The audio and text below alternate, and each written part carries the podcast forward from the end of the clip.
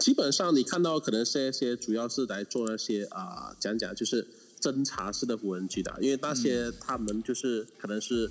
他们觉得就是量需要多一点点，所以淘宝货可能是比较快达到，因为突然是那个便宜嘛，哈。对对对，可能同城当日送到嘛，对不对？嗯。大家晚，大家好，欢迎大家收听科技三国杀。那今天时间是二零二二年的三月二十四号。那我们今天谈呃科技三国杀呢，要跟大家谈三个主题。那三个主题呢，第一个主题要跟大家谈的哈，就是东航坠机的一个分析。那东航这这架飞机七三七啊，那这次整个这样掉下来，那当然，呃，大家如果看到了那个网络上的影片呢，大家也会觉得非常的纳闷哦，为什么这飞机会这样直直的这样子笔直的，就好像铅笔掉下去一样，整个往下坠？那当然了，现在中国民航局呢，已经是找到了那个啊，就是黑盒子当呃两个黑盒子当中的一个，那这找了一个，那那怎么去解析呢？怎么去判读呢？那后面到底会怎么样呢？那待呃，当然就要等就是民航局正式公布的一个内容之后，我们才会知道。但呢，在今天的节目里面呢，会先请啊，就是大特佬跟纸人呢，来跟大家讲一下，到底呢这个飞机它这个七三七到底为什么会这样子？然后这有可能是哪些因素？那谈到飞机哦，我们第二则要跟大家聊的就是无人机哦。那无人机呃。大家这次看那个俄罗斯侵略了乌克兰呐这件事情里头，那然后就可以发现一件事情，大家会觉得说，俄罗斯的军队虽然说是在呃数量上排名是全球第二，但是呢，他们现在打出来的这个我们在讲他打那个战争的一个结果哈，让人家会觉得说，嗯，他你这个战争好像打的有点次。那这当中最主要的，包括就是我还在刚刚在后台问子仁说，我有看到乌克兰呃在就是用呃土耳其制造的这个军用的这个无人机哈，对俄罗斯的军队呃给予很大的一个打击。但是反过来讲，俄罗斯的无人机怎么感觉好像都是一些淘宝货哈？那到底怎么一回事？待会会跟子仁这边来聊哦。那最后一个呢，就我们在谈到就是说晶片呢。晶片好像这个晶片荒这件事情到底怎么一回事哦？那日本在三月三月十六号发生的一个就是福岛附近的一个七点一级的地震，那当然造成很多地方停电，那也使得呢日本很多在生产这些晶片半导体的地方呢也陆续停电停工哦。那这都会不会有影响？再加上呃深圳深圳这里面的话呃就是呃最近又因为新冠疫情再起的原因哦。很多地方也停工，那深圳的话也是一个生产晶片很重要的一个基地哦。那这对于这个晶片到底会不会慌这件事情呢，也会跟我们的苹果供应链来跟大家来做分析。好，那我们先第一第一则，我们先呃在开始节目之前呢，我们先请一下，因为刚好 Cindy 人在外面，我们就不请他跟他打跟大家打招呼了。我们先请子仁，子仁你跟大家问声好，好不好？好，大家今天晚上好。就今天我们就想跟那个就去东航的事情感到是呃默哀一下子了。就基本上这个事情实在是很不幸的事情发生。对，好。那另另外的话，那个 Data Law，你虽然在搬家，你跟大家问声好吧。哎，各位这个今夜一杯啊，科技三国杀的忠实听众们，大家晚上好。OK，好。那我们先来谈东航哦。那东航这个飞机。呃，我我想说，很多人看到那个飞机掉下来的那个画面，大家都会很惊讶，因为这看起来其实是非常怎么讲，非常难以置信会有飞机这样一个掉下的一个方式啊。那因为有很多朋友就讲说，如果是发动机呃故障停的话，应该还会滑翔嘛？怎么会整个机头是往下压下去的呢？只能，这到底怎么一回事？其实这个这东西到目前来说还没个确定呢，因为目前根据那个啊。中国当局的他们的报告来说的话，他们还没有肯定这个机这个事情是怎样发生的，直到详细报告出来过后才能够发表的东西。目前我们看到只是一个啊，当初一个这个采石采石啊工厂的那个采石地方的它的一个啊在监视那个的的这视监视器，对对，它监视器拍到的，而且那时它的采石段距离差不多有五点六公里，是啊，目前看起来应该是十九不离十啦，就应该是直直往下。冲。啊，为什么会这样子冲呢？其实呃，这不是第一次有这样子的事件发生。真的吗？啊，对对对对对，就啊，日本民航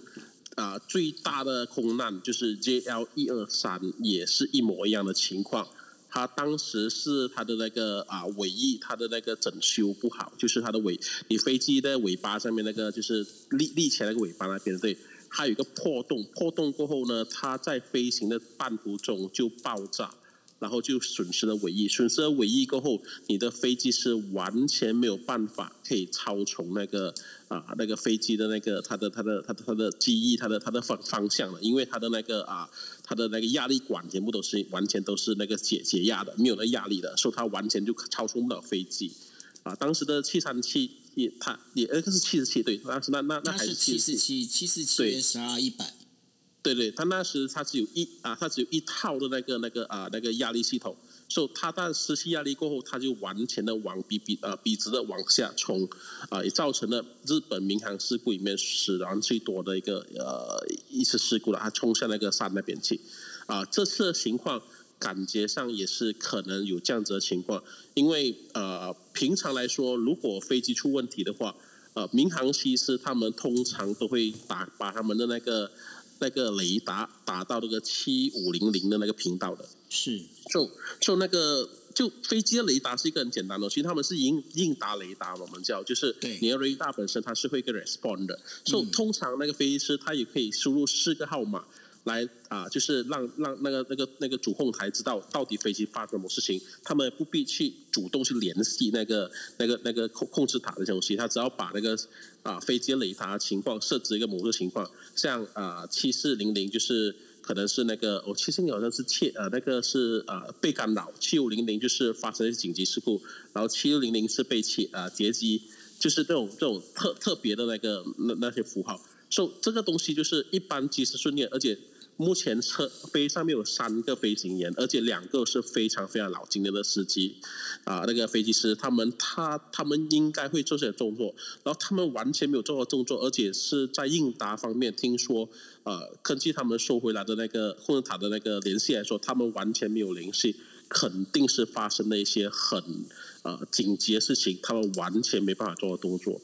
而且你看他在最后的那个两分钟，他直冲从八千米的高空直冲到下去，这样子的短短差不多就是接近音速的速度直冲下去了。呃，基本上呃，我感觉上就这种速度这样子的加速度下，应该很可能机师本身也是呃三十四期的那个控控制能力吧。嗯，对啊。不过你刚刚提到了，就是那个日本航空一二三一二三航班的这一个就是坠机事件。那这件事情呢，其实是发生在一九八五年哦。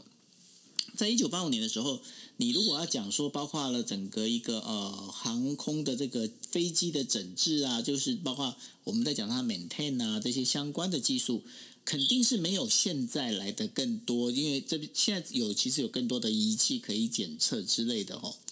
那而且感觉上，就是现在的飞机应该会比当时的飞机来的更在制造上、制造工艺上应该是更进步才对。所以你认为会是因为尾翼的关系，或者是有类似这样的一个可能性，会造成这样的坠机的状况，还是它本身其实就是因为我们也知道嘛，那个就是呃七三七的那个 MAX 对不对？那它本身其实过去也有很多的一个问题发生哦。那这当中会不会这个跟电子设备之间是有关系的？呃，其实这飞机飞行安全这个问题呢，基本上就是人类就是一个从错误中学习的一个一一一一一个一个情况了。就为什么我们目前飞行这样安全呢？就是因为之前实施了很多，然后我们就根据每次实施又进行一些报告，进行一些那个那个检讨，然后再把那个东西也做好。像刚才你说到那个 JL 那个一二三嘛，对不对？它的问题出现来就是，要是你的压力系统啊，一个其中一个压力系统失效的话，你就完全操操作不了飞机。所以现在大部分的民航机都是有两个的压力系统，所以一旦一个失效，另外一个那个啊那个后背的系统会起来。所以这这个这个这样子的问题，就是很多的我们的飞行安全其实建立在很多的牺牲的目前的情况下。啊，目前来看的话，你说电子零件的故障呢，这东西我倒觉得不大可能是这个问题，因为呃，七三七 NG 就是目前我们这个啊这个啊 MU 这个就目前这个东那个那个东航的这个它的它的飞机本身的 MU 五七三五呢，它的这辆飞机其实它的机龄很很很很年轻啊，基本上只六点八年而已，而且飞行超过九千次，嗯，so 而且他们目前这架飞机本身七三七八百啊，就是四百型的加长版。啊，加长版，它其实是一个非常呃多的那个那，其实它它的存量没非常多，我没记错啊，在全世界差不多有九千架左右，啊，中国本身就差不多有千一啊千二架样子，然后美国本身都已经差不多有七八百架左右，嗯，所以其实他们目前很多在飞上飞的那些飞机都是七三七四百跟八百系列的，所以。啊，你要说他们那个呃问题呢所在呢，他们基本上是属于上一代的，就是那个七三七 MAX 上一代的飞机，所以他们应该有应该会发现的问题，大部分已经发现的，就我们这个时候我们看起来可能是准备上，还是可能是紧急发生的事情，就讲这样子的一个操作步骤来来看。OK，刚刚呢，呃，就是 c o b a 在底下帮我们补充哦。他说现在飞机的一个飞行控制其实更复杂，而且大家现在都用线传飞控哦。那所以不只是这个液压的问题啊，包括线路啦、电脑啊这些呃软体其实都有可能哦。那尤其是华航名古屋那一次啊，就是跟那个飞控系统是有关系的哦。那那个 Doctor Lau，你对这件事情你有什么看法？我补充一下，刚才子仁有讲到了几个点，就是说，呃，那个那三位技师哦，其中两位都是很有经验嘛，刚才子仁有提到，然后再延伸下去，就是说，大家现在比较关注的就是黑盒子，那所谓的黑匣子或者黑箱，那我们只找到其中一台，就是说那个是属于呃，他们叫 CVR 吧，就是说驾驾驶舱对话的那个记录器，所以现在已经送到那个北京那个呃民航科技。学那边去做解码，然后现在他在等的是在搜索另外一台啊，就是那个飞行数据记录器，那个那那个比较比较重要哦。但是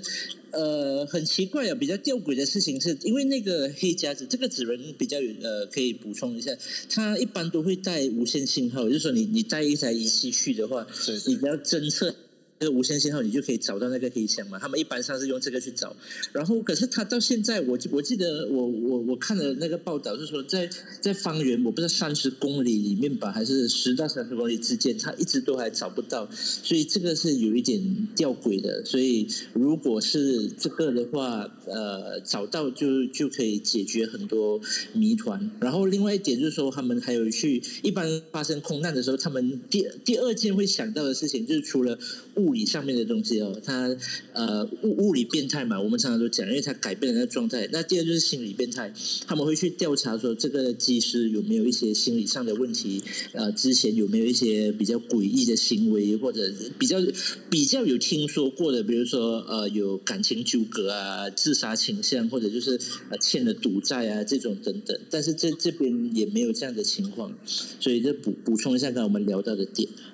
对，就啊回应刚才那个都到所说的，就是为什么掌握到那个另另外一个黑盒子。就其实黑盒子它也不是黑色的，它是橙色的，其实是对，很亮亮亮橘色，对，亮橘色，但大家应该懂了这东西。就其实很简单啊，就其实你看，如果你当时有看到那个那那个啊那个监监视器的那个那一脉幕的话，你可以大概算出它往下冲的那个那个速度，基本上都是属于接近音速的亚音速这样子的速度，就差不多是呃三百三百米每秒的那个速度它起了，所以它这样子的冲力。呃，目前那个根据广西他们的消防部所所所说呢，呃，撞击点呢基本上是已经是散到三十米半径三十米左右，而且深度已经是往下延伸到二十米，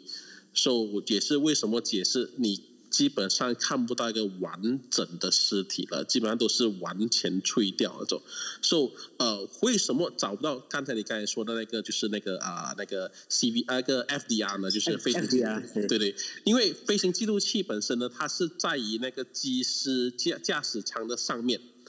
而那个语音记录器是在于那个机尾方面，机机尾那个方向。而且你注意看，目前我们看到的很多一些啊，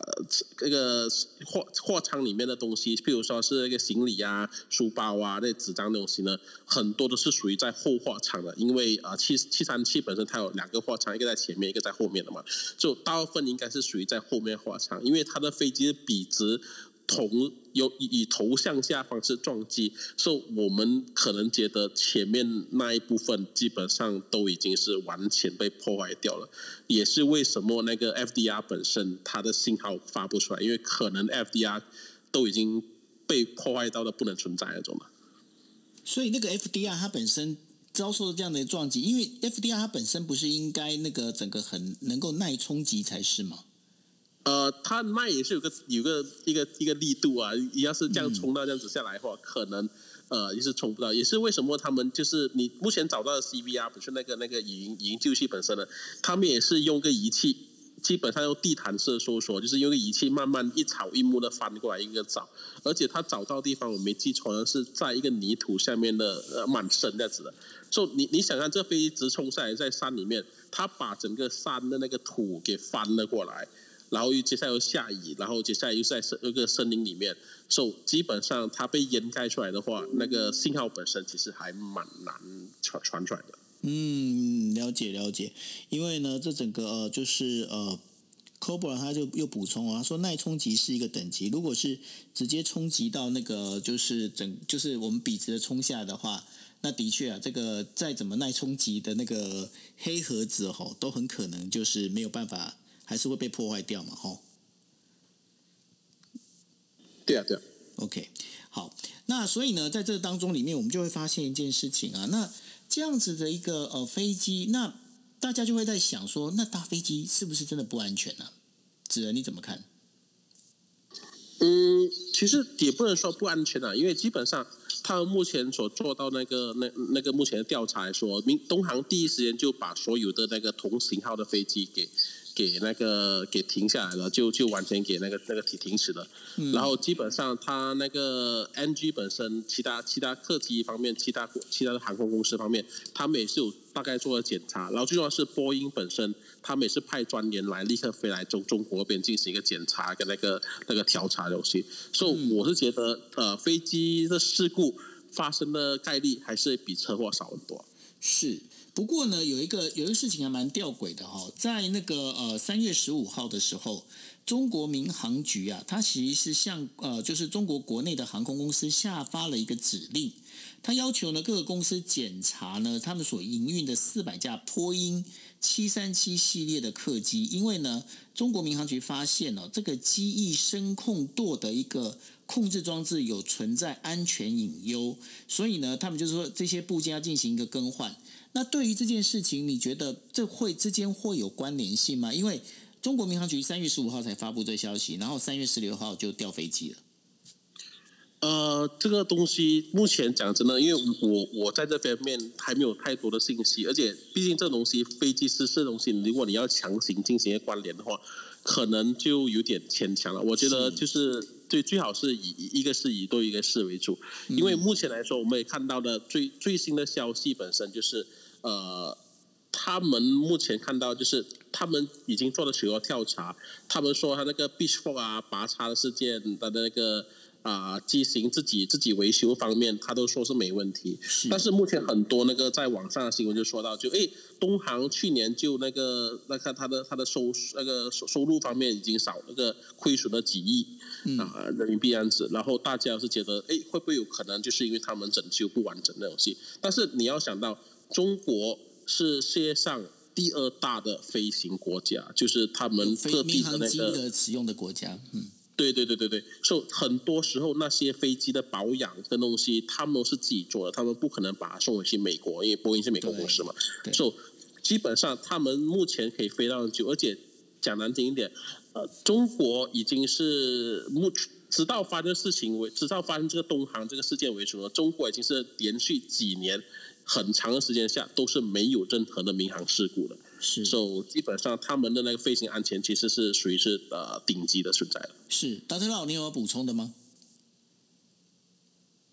大特佬，哎。刚刚我听听不到，之前那一段断断了一点，有呃，子仁再重复一下。哦，没有，哦，我是说那个。简单的讲，纸人他就讲说，其实呃，这个因为我刚才有提到了，但纸人他大概的讲法就是说，因为中国他现在对于民航民航机的一个不管是保养维修的这个技术跟状况，其实已经算是不错，因为呃，中国已经很久没有这民航机坠机的这样的事情。这这个部分我也提到，对对。那所以你你怎么看？所以你其实我们往回溯的话，最近这几年其实呃，当然如果是说马来西亚或者澳洲这边，我们印象比较深刻，那就是前几年那个呃 MH 三七零嘛，因为那个跟中国还没有找到嘛，哈，还没有找到，然后很。呃，无巧不成书，现在又聊到乌克兰，然后我们 刚好又有一台在乌克兰的那个 MH 十七，就是民航机里面近几年来大家比较有印象的比较大大的事件是这样的，他们一般比死伤人数做个界定嘛，如果看维基百科大概是这样，五十人是一个一个一一一一一块，然后一百个到一百五十人就是另外一组这样子，然后基本上的话，刚才呃那个主要有问到一个问题，就是说呃保险公司一。一般会有一个这样这样子的概率，或者是精算时会去大略粗略的算一下，也就是说车祸的概率大概是搭飞呃搭飞机就是的大概一千倍这样子，大概啊粗略的计算是大概一千倍。对，然后你还有其他很多，比如说像你在家里受伤啊，呃什么烧水或者对跌倒开水烫伤，嗯，然后呃台湾这几年其实大家。我觉得更更多人留意的是那种，比如说像小鬼这种，或者是很多艺人就在家猝死，或者是有一点类似像早前几年大家一直常讲的过劳这种呃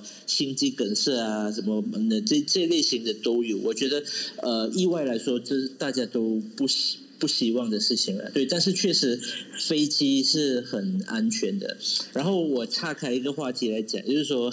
从玄学的角度，你要你要弄那么多人呃同年同月同日死，还真不是一件那么简单的事情。OK，好。那我们谈完这个呃，就是东航的这件事情之后，我们接下来要聊哦，聊就是这一次的这个俄罗斯入侵乌克兰呢。然后呢，在网上可以看到一个非常大的一个悬殊的比例哦，就是说这一次哦，这一次乌克兰用的这个无人机啊，当然他就用的就是那个土耳其呃军方的无人机哦。可是我们发现一件事情。本来以为是全球第二大的那个军事强国，因为在数量上，因为从过去哦，因为过去没打仗，大家比的就比看谁呃，就是枪炮弹药多这样子哦。那在俄罗斯，它本身是算是第二强国，那但是问题是，从它这这次在整个战争里面，然后不管是被打下来的也好，然后被呃拿出来拆解的这一些呃无人机里头。好像很多都有上面都摆着淘宝货哎，那个纸人，这到底是真的还是假的？呃，基本上你看到可能是一些主要是来做那些啊，讲讲就是侦查式的无人机的，因为那些他们就是可能是他们觉得就是量需要多一点点，所以淘宝货可能是比较快达到，因为突然是那个便宜嘛哈，对对对，可能同城当日送到呢，对不对？嗯，而且而且还包邮哈，包邮期。没有啊，其实其实回回到这个东西来讲的话呢，就我们先不讲无人机好了，我们讲最简单那个那个通讯，就啊，大家台湾都是有当过兵那些东西，还是在马来西亚是我是那个其中一个那个当过兵的人，所以你也当过兵啊？呃，就预备兵啊？那你是预备一啊？预备你是陆军还是你是什么兵？啊，我是陆军。陆军陆军的什么军种？呃，通讯吧。通讯，OK，好，继续。就就他连当兵都要去当那个通讯兵，对呀，就就就基本上这样子啊。就其实大家知道的是，当你行军的时候呢，大大家最重要的就是那个啊，你前面的军就你的指挥官都在后面嘛，对不对？那你前面军方的他要受到指挥嘛，你受到指挥的东西，通讯是很重要的。就通常就是像有一个通讯兵带一个通讯器在到到处乱走，就是到到地方过，我们就可以把后方的所要的那些啊，他的信息给传到前方去，还是前方的消息立刻传到后方去，让后方可以进行一个判断。但是你看到是呃，目前我们看到就是在这个交杂差不多一个月左右的那个俄罗斯跟乌克兰的大战，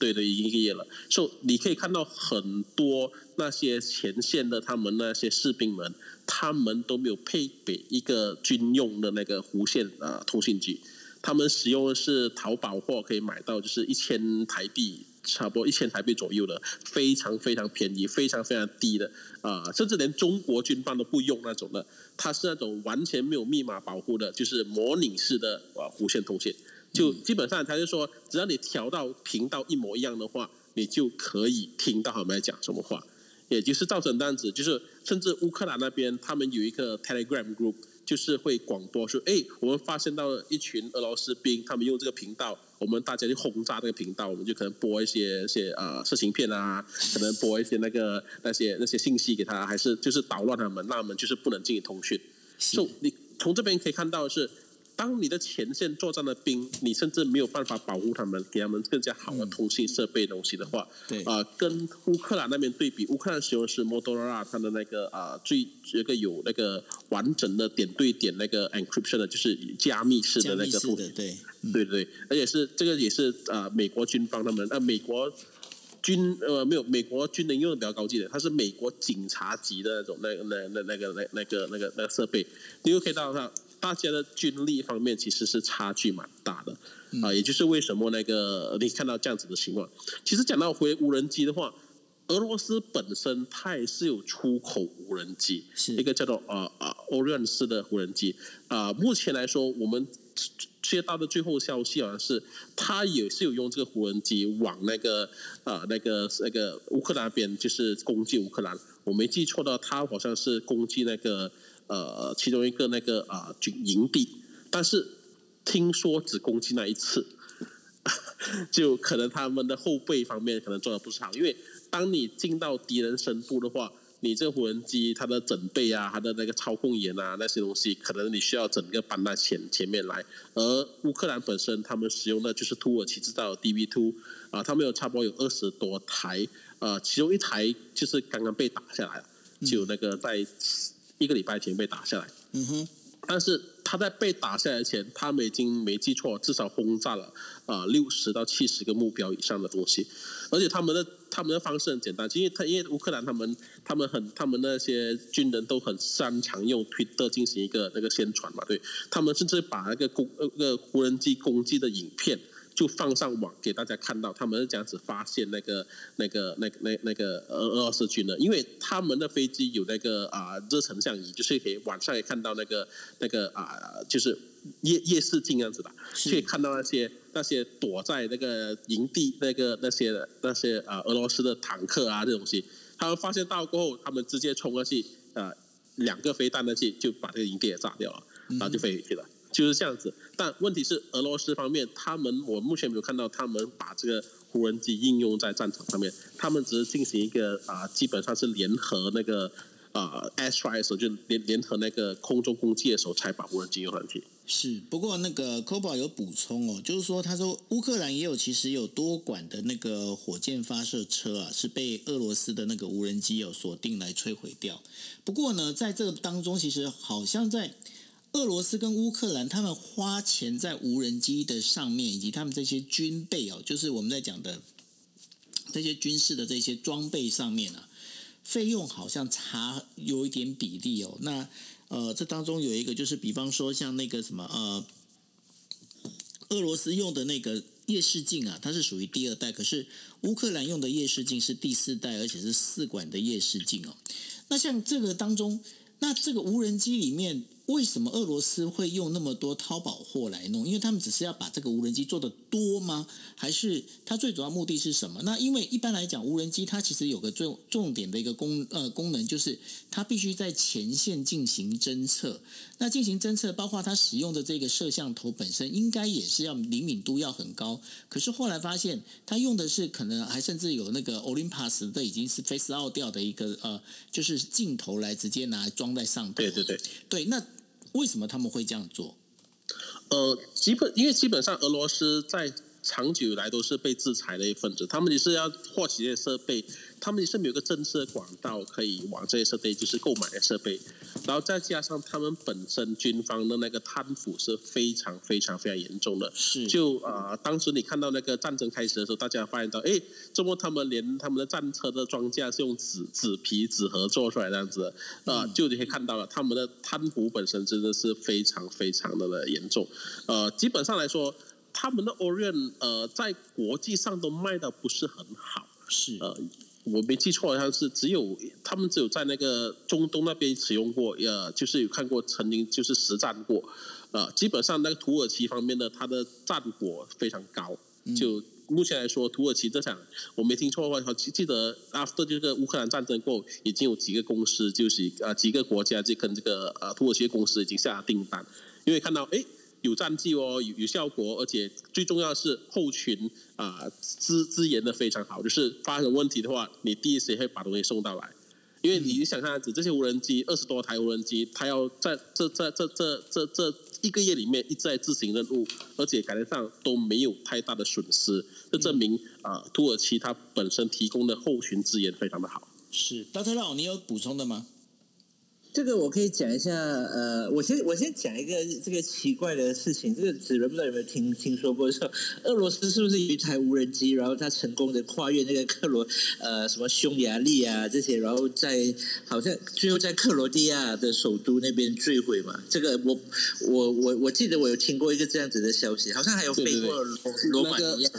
他飞过罗马尼亚，就是飞到飞飞过那边，但是那个是呃三个礼拜前的事情了。对对，两三个礼拜前的，一一开始最早有这件事情的时候就有提到，然后我讲一下那个 TB Two 哦，再延伸去讲哦，就它呃，其实大家如果在聊到无人机这种比较前沿的军事科技，大家会先想到就是说美国啊、中国啊，然后再来就是像以色列这种啊，长期都在呃战火之中呃度过的，然后土耳其土耳其会异军突起啊，这个也是有一点有一点背景、有一点渊源啊。然后他据说像子仁讲的这样，他在叙利亚、利比亚这种呃所谓的各种大小型的战力跟冲突里面都担呃担任重要的角色。然后呃还有一个比较呃重要的地方就是说，它因为它用的那个材质，就碳纤维还有那种复合材料，呃成本比较高，但是它呃。被侦测的效果，或者被就是隐隐形的效果比较好，所以它一般都是用于那种侦测哦、侦查、情报收集的任务，比较少去做一些像我们一般会认为说，呃，像那种神风的呃那那种级别的，就去做一些攻击性的东西，就比较没有没有像那种弹簧刀那种感觉了。对对，补充一点点。嗯，那所以呢，在这整个一个无人机里面，那这一次的整个战争里头，可以发现无人机的比例，还有无人机的精密度，其实对于战局的影响其实是很大的，对不对，主任？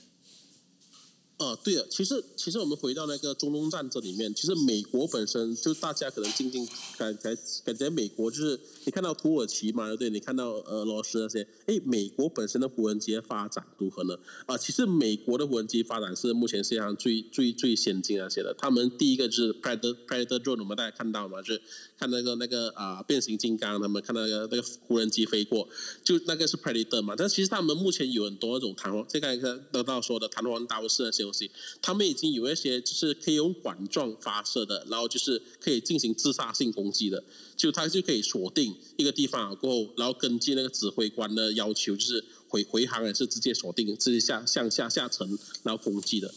它这甚至这个整个系统本身已经是一个系统了，就是有一辆飞机在侦查，侦查过回报，回报过这个无人机系统就自动发射，然后就往那个目标撞击。就这个系统本身也是非常非常的那个啊、成熟的，而且他们已经目前是应用在对抗中东的恐怖分子方面，而且造成了很多奇效。啊、只是问题是这些都是美国本身，他们只是用来保护自己的领土，还是用在他们有啊、讲讲有有有部署在兵兵兵地的那些那些战争里面而已。就回到这边来的话，你会发现到，呃，目前的无人机状况来说，是大家都是拼命的都在发展这个技术。呃，回那个我们科技圈，其中有一个很之前有个神童啊，就是我们之前有讲到 VR，就是 Meta 这种东西，对，但是创造 VR 这个把这个 VR 给带红，那个啊，他的把潘妹本身呢，就是那那个创办者本身呢，他已经离开了那个啊面子书，离开了 Meta，他现在来到那个，他是创办一个一个科技公司，就是军事科技公司，然后他的目前主要产品就是无人机的反制，如何去无人机？对，如何反制无人机？而且目前他的公公司也是少数那个被啊美美国政府就美国军方有份投资跟有份实验的，呃，目前是我们看来就是可能就是接 Tesla 后下一个会更加成功、更加发扬光大的公司，因为它是一个民民间公司，但是做着一个呃那个军事用科技的东西。不过这一次的整个一个啊，就是虽然说到现在那个。俄罗斯这一件事情，俄罗斯入侵乌克兰这件事情到现在还没有完全的落幕哦。那但是呢，从这里头可以发现一件事情，这现在的一个战争哦，它算是一个很现代化的一个战争哦。那这当战争里头啊，其实有很多，包括刚才提到的无人机啦，然后包括了就是刚刚子仁有提到，在那个 Telegram 里头的话，乌克兰其实成立了一个叫做叫做 IT 军。那这个 IT 军呢，这是什么样的？IT 军它本身其实它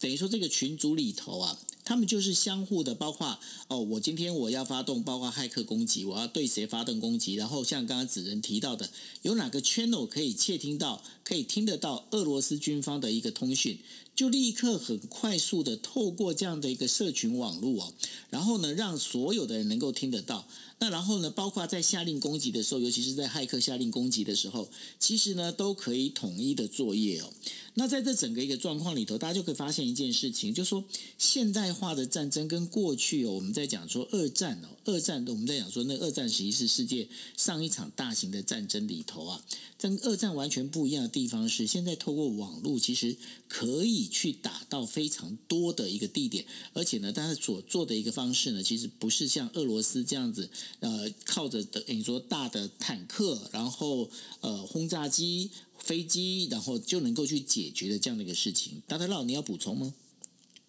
最主要，我我从子仁来讲的那个反制的那一点去讲哦，就是说，呃，我们之前像其实其实战争，大家可能没有留意到，就是说，二战到现在其实大概年年年都有战火，就是说有些是跟我们没有太大切身的关系，或者它规模比较小，所以大家就没有比较没有去留意。比如说前两年的话，那个亚美尼亚跟阿塞拜疆也在打嘛，就是说他们所谓的那个纳卡地区战争，然后他那那一种战。战争呢，他们有些时候会利用无人机，或者是利用我们原本就是传统上的一些，比如说气象啊、地理的这些技术哦，然后再加上这些科技，去造成对呃敌军的一种，我觉得也也不算是迷，也算是迷惑的一种。也就是说，他可以去做，比如说像气象武器啊，他可以去呃呃派出一堆无人机去去布云、去造雨、去去起大雾，这种你感觉在三国演义才会看到的东西。然后结果敌军呢，因为他可能知道说，哎哦，敌军的这种无人机，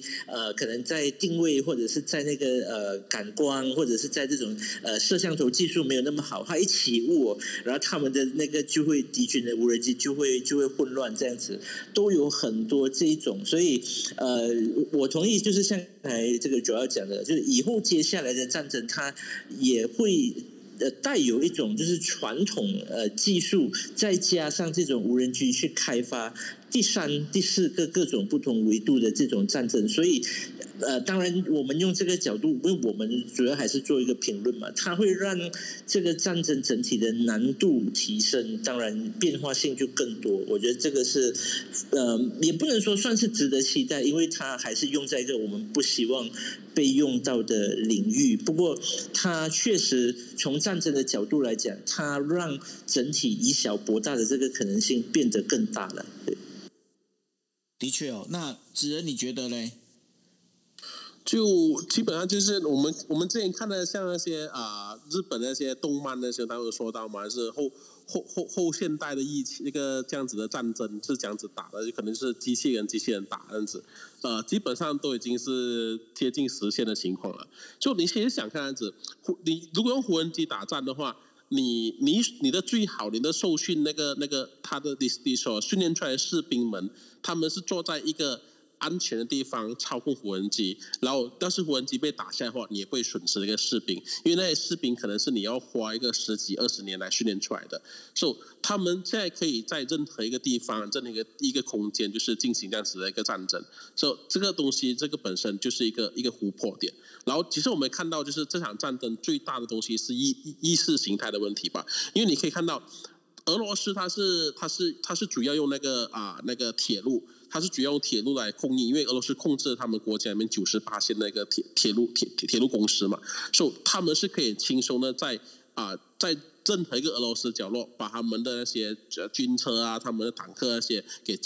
快速的运往前方，然后就是进行补给动作。但是，他一旦脱离了他们的目前可以掌控的范围，他们那个铁路范围之外，他们就开始出现了很多些不呃补给上的问题，而且最重要是他们没办法防疫这个。网上的战争就是在那个那个数码世界的数码世界里面的战争，因为这些东西，乌克兰本身也是有非常强的 ID 公司。乌克兰公司世界上我没记错呢，是欧呃欧洲里面是第一大还是第二大的那个 ID 的那些啊，它的那个业务，它的 ID 业务是那个欧洲欧洲区里面最大的那个，所以他们本身的那些人才，他们的实力在。就在数码世界里面是比俄罗斯才更胜一整的，所以当他来到一个他没办法进行补给，然后对方又采取用游击战术进行一些呃个空中打击，然后甚至进行一些那些啊数码攻击的话，那俄罗斯本身他就没有想到这样子的一个回。他这样子的一个袭击，所以他们也没办法这样子反击，所以我们看到目前就达到这种地步，焦焦灼的一个时候，甚至我们看到今天早上没去看错的话，呃，大部分那些攻击直升机已经是撤回国了，就是我们看到目前俄罗斯的情况，所以我我们很希望是可以在最近这一两周里面，是可以看到和谈的吧。是啊，那然后 Cobra 有补充哦，就是说俄国的作战旅哦，它的后勤单位只有排的大小。那大家知道排多少人？排大概就是一排哦，就是一一一个班是十个人，一排大概是四十个人左右哦。如果是按照我们台湾这边的一个编制的话，所以呢，它很难去支持这个所谓的持续的一个攻击哦。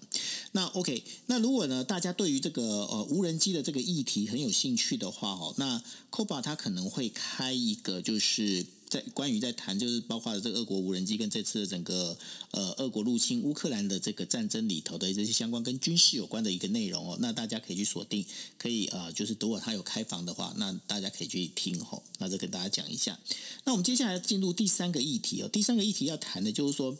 哎，说好的晶片荒现在怎么一回事哦？因为三月十六号的时候，在呃日本福岛呢，再再度发生七点一级的地震。那这地震呢，当然也造成了很多地方的停电。那很多地方的停电呢，那这当中的话，其实也影响到，就呃，如果大家大家有注意新闻的话，在三月二十二号的时候，呃，日本第一次宣布哦，宣布就是因为。日本在呃三一地震之后呢，其实有一个法有一个有一个法律哦，就是说他们规定，如果如果这个电厂就是那个等于说电力公司，电力公司如果呢这有发现哎有可能电呃就是电力短缺的话，要提前发出所谓的电力供给紧迫警报哈。那这个部分的话，在三月二十二号的时候，这已经这十年了，这已经建立了十年的一个一个算是一个行政命令哦，在呃就三月二十二号的时候第一次发布哦。那在发布之后呢，其实这一次的整个一个停电的状况，其实是有很多的怎么讲，就是所谓的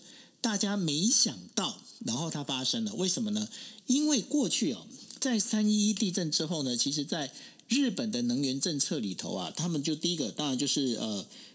呃，把核就是核电厂的部分能够尽量不要去启动，就不要去启动，能够停机就停机哦。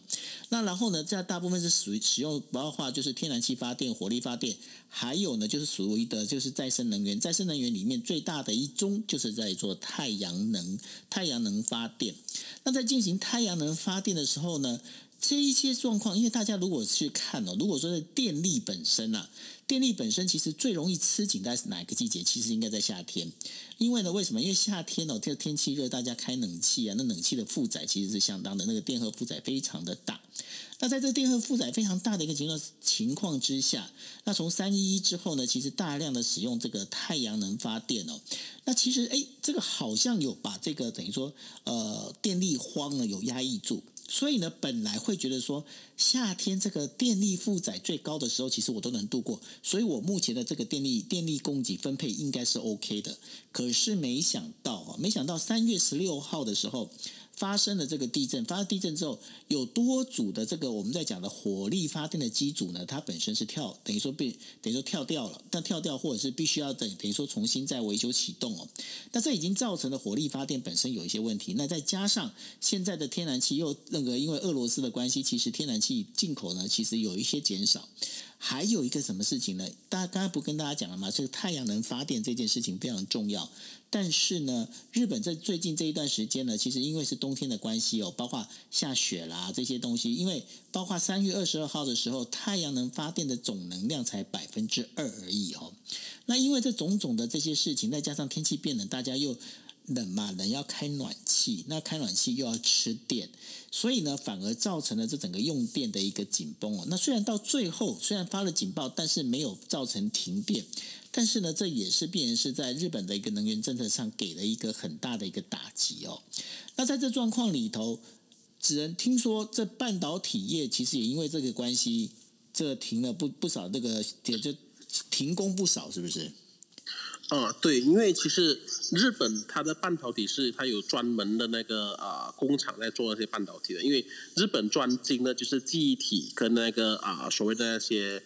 讲讲 analog 芯片啊，就是那些啊那个非非鼠位的，就是那些逻辑芯片那些，所以这些芯片本身都是只在日本生产的，而且最重要的是，日本除了生产这些呃晶片本身，他们也生产晶片的需要的那些原材料。这些都是一拼的。都被停工下来，至少停了啊一一两天单左右。原材料边还没问题，因为原材料要要重恢复生产的话，应该可以在一一周里面完成。只是问题是芯片厂一旦停下来，就紧急停下来的话，你要重新整修，你要重新检查东西的话，可能就会拖到一个月左右。所以也就是为什么当时三一六它一发生过后呢，我们也看到那个汽车工厂，就是像啊丰田那些公司、多优大他们呢，立刻就发布了，哎，我们的那个产量可能要往下。调了，因为我们的晶片啊就已经是啊可能会会有影响，而且这个讲讲就祸不单行，呃，丰田它本身的公司就电呃那个电通就是 Denso 本身呢，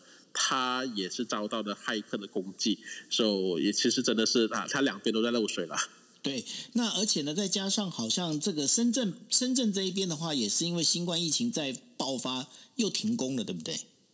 呃，基本上他在。上个月的时候，华强北就已经进行小部分的封村运动，因为我的我我一个那个啊亲戚在那边，所以他们已经是你的供应链在那边。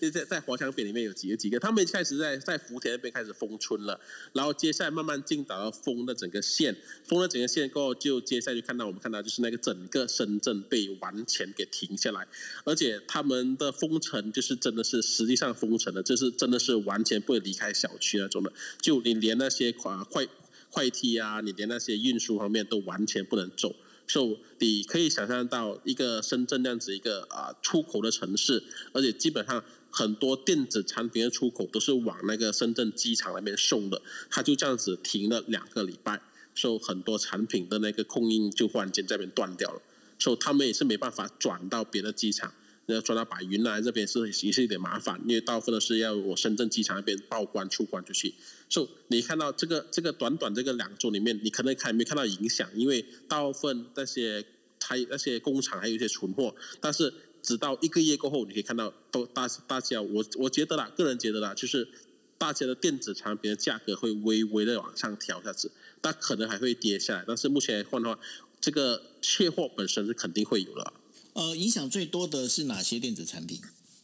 呃，基本上是记忆体啊，记忆体跟那个、那个、那个、那个啊，真的储存器方面，因为这些都是那些日本啊、日本的晶晶片厂的最最大问题。而深圳方面的话，它主要是一些完成的电子产品，所以你看到苹果的出货会往下，至少往往后移了差不多两周左右。呃，就你看那个 i iPhone S 一，呃，最新的 S 一嘛，对不对？对。它已经没记错的话，已经是拖到五月头还是四月尾才出货了。嗯，那但是老，你要补充吗？呃，那个 iPhone 吗？没有，没有想要补充，我没有要买那个祖母绿哦，所以还好，我我没有，我没有在期盼那一台那个。呃，我可以补充一下，那个大家最有兴趣的哈，还是那个显卡嘛，对不对？对啊。讲回那个显卡，然后呃，澳洲这边的话，显卡大概一一周前就开始直线下滑，到今天，呃，那个三零八零呃，就是英伟达三零八零系列跌了大概三十五到四十趴了，而且还会继续。往往下跌，所以如果不是太急的朋友的话，可以可以耐心的再等一等啊，不不急着买，因为反正年头嘛，好玩的游戏也不多，所以可以等到年终年底这样子再看。不过这这一趟下去，我觉得只是一个小幅度的波动，毕竟还是让那个主要之前价格会涨，是因为挖矿，呃，并不是真的说是因为停产还是怎么样子，然后会有更多这种二手显卡会流入到市场。呃，毕竟我们那个 PS 五还是遥遥无期嘛，对不对，徐子仁？对对对对，P PS 五那个那个听说是非常还是非常的缺货。就是讲讲到讲讲到最后呢，就三零八零、三零六零的三零系列的那些啊，英伟达那个显卡，他们是两年前的机的。就你想想，两年前的东西还是比那个出就当时的那个出厂那个建议零售价。还要高一个二三十八千的价格在卖，我觉得这是一个非常不可理喻的事情了。那所以现在电子产品来讲是不可理喻的。是，那所以说你们现在讲的话，应该就是显卡它开始回到了正常的一个价格，过去是标的太高了，对吗？标了一倍到两倍左右。对，那为什么那个电电动车它反而一直在涨价呢？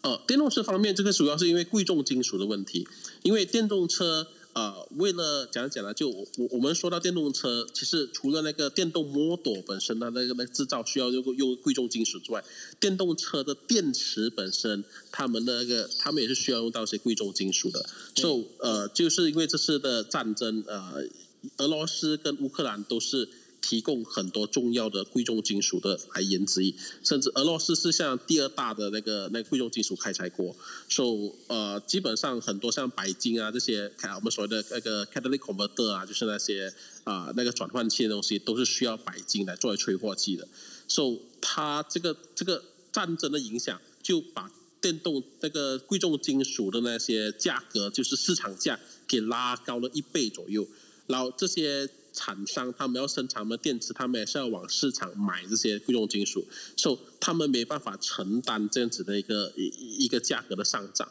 所以很多中国的一些啊电子车呃电动车的公司，他们已经把纷纷在涨价。就讲到底，是因为战争的关系影响到金属的价格，金属的价格影响到那个期货价格，期货价格就影响到那个呃我制电池制造成本，然后就没办法，我一定要把电动车价格也提高了。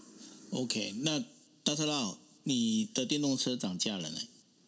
对啊，这个肯定，但是它 它跟它主要跟芯片无关嘛，像子仁讲这样，它还是镍还有锂这这两个东西哦，所谓的那个还有铂不是吗？铂还好，因为。他们伦敦期货市场哦，他他们俗称我们行话叫那个镍叫做妖镍。他上个礼拜就对，因为他因为他很多这种买空卖空的情况哦，它的涨幅导致说那个期货市场直接直接跟你暂停交易。我我没记错，他停了整整一个礼拜嘛，对不对？停了一个礼拜，那那个中国的，那那那个不是老师的错，那个是中国的错，中国的错。为什么为什么是中国的错？呃，基本上就是一个中国的他们的那些制造厂，就是那个开采的公司，他们自自产自销，就把自己的价格拉高后，然后做空自己来卖，然后接下来就补不回那个自己自己亏的货，然后就被空投了。哦，青山嘛，青山控股对，对对对，就被平掉了。所以，所以这个整个电动车的涨价其实是跟是跟战争是有关系，那跟晶片是无关的。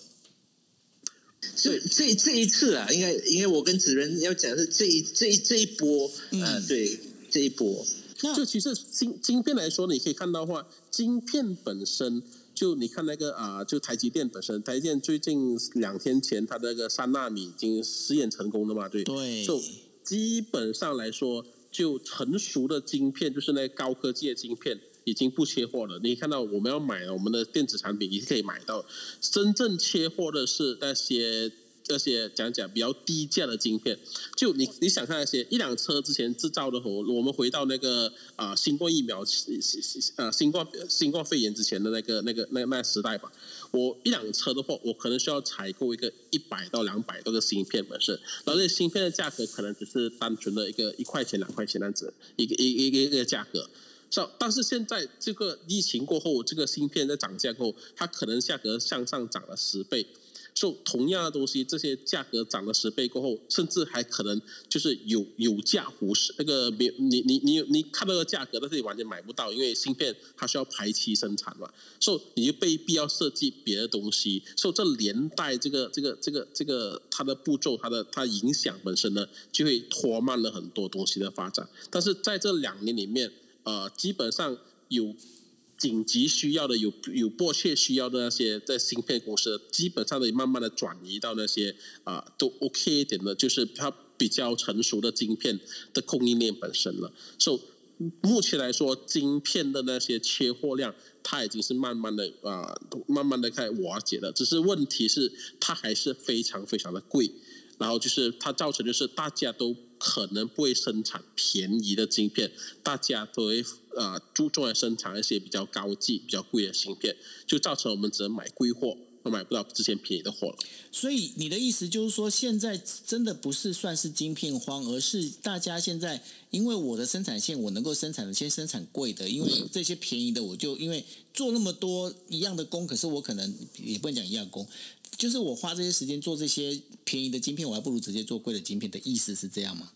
对对，就还还有个问题是，很多一些公司就是啊，像之前的话，我们像那英特尔他们公司的话，他们的晶片的他们的封装技术可能没有这样先进嘛。就我们拿我们目前呃，每次都说苹果是这样科技上最好的公司之一嘛，因为它目前这个它的 M One 本身也是一个非常一个很有故事的一个一个芯片封装技术的。就我我们看到，就是为什么苹果可以这样大量生产，它是可以把的 iPad 上用上 M1 呢？因为它就是完完全全是跟着这个芯片切货的这个这个这个这这个因素而设计它的目前的供应，它的制造方式。你可以说可以说是他们是唯一一个在这那间公司里面。在在科技公司里面，他们是唯一一个有能力抵挡这个芯片荒的这个这个这个这个议题的。所以他们怎样做到的，其实很简单。所以他们当初设计 M1，他们自己这个苹果本身自己的芯片的时候，他们其实设计的只设计了两种不同的芯片，一个就是最基础的 M1，就是我们大家目前那个 iPad 他们在用那些东西，是他们设计一个主要的。他们从那个设计的做那个设计作为开头，他们设计了 M1 Max。那只设计 M1 Max 是这一台，然后过后时候呢，他们 M1 Max 他们就他们制造那个芯片出来过后，他们选择上，他们观察看哪一个芯片是完整率是良品率比较高的，两个 M1 Max 他们。他一开始的设计是他们要把它连接在一起，说如果当他们两个在隔壁，他们在一个啊互相啊附近的一个 M1 Max，他们的能力有办法就是啊得到良品率高九十多八千的话，他们就把它连接起来，就成为一个 M1 Ultra。然后那个设计不达标的 M1 Max 本身，它就把它切成一半，就把一半丢掉，就把它变成 M1 Pro。so, 基本上苹果的设计就是它只设计两个芯片。它从这两个芯片变出四种不一样的芯片，而且这个四种不一样的芯片，甚至可以啊根据那个产品的那个需求量，甚至可以把这些低良品率的东西，把它变成一个产品。所以呃，目前来说，这个是呃市面上其他的芯片公司没有想到，也是没有没办法做到的一个事情。大家好，来有没有补充？这个我就是呃，徐子仁讲苹果，我真的没有不敢补充这个，他也讲的非常的完整哦。我只有就是呃，静静的等待，然后再看一下说，因为他毕竟你这个架构做下去的话，按照子仁讲的那个那个思路，它也可以做成再大一倍，然后再切，所以它对啊，嗯，它是一个新的篇章。那时候每个人都讲说哦，这个是怎么样划时代的什么什么，我觉得那个都是都都是在吹，因为他他确实打开了这个。架构的整体的一个芯片上，所以这这个部分我觉得，呃，我们只能再看下去。对，对我们只能再看下去，还是只只能对。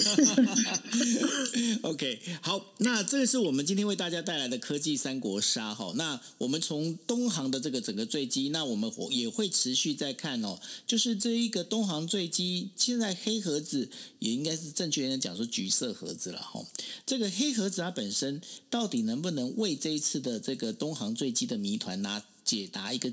迷雾呢？那到时候我们会持续的再来看。那另外的话，呃，真的是大家可以去看一下这个乌克兰跟俄罗斯之间的这个战争，尤其是无人机，还有包括了网络之间的一个通讯战哦，感觉上。俄罗斯在这一个部分好像真的没有占太大的便宜哦，那反而是乌克兰在这个部分，它其实是还蛮强。那这个二零一四年俄罗斯入侵这个克里米亚的时候的那个整个境遇是完完全全不一样。大家如果有兴趣也可以看一下。那这当中的话，我们也会从想说从诶这一次的整个。俄罗斯入侵乌克兰战争里头呢，那谈到了就是台海之间到底未来会怎么发展？那如果大家有兴趣，可以去呃就锁定 Cobra 哈。那另外的话，还有一个就是我们大家谈到的，就是包括晶片上的一些相关的一些问题哦。然后还有包括这个最近这个什么这个呃。电动车这越来越贵吼，好，那到底是怎么贵法？其实还是跟金属有关系。OK，好，那这是我们今天为大家带来的科技三国杀，那也谢谢大家的收听喽，那大家晚安，拜拜。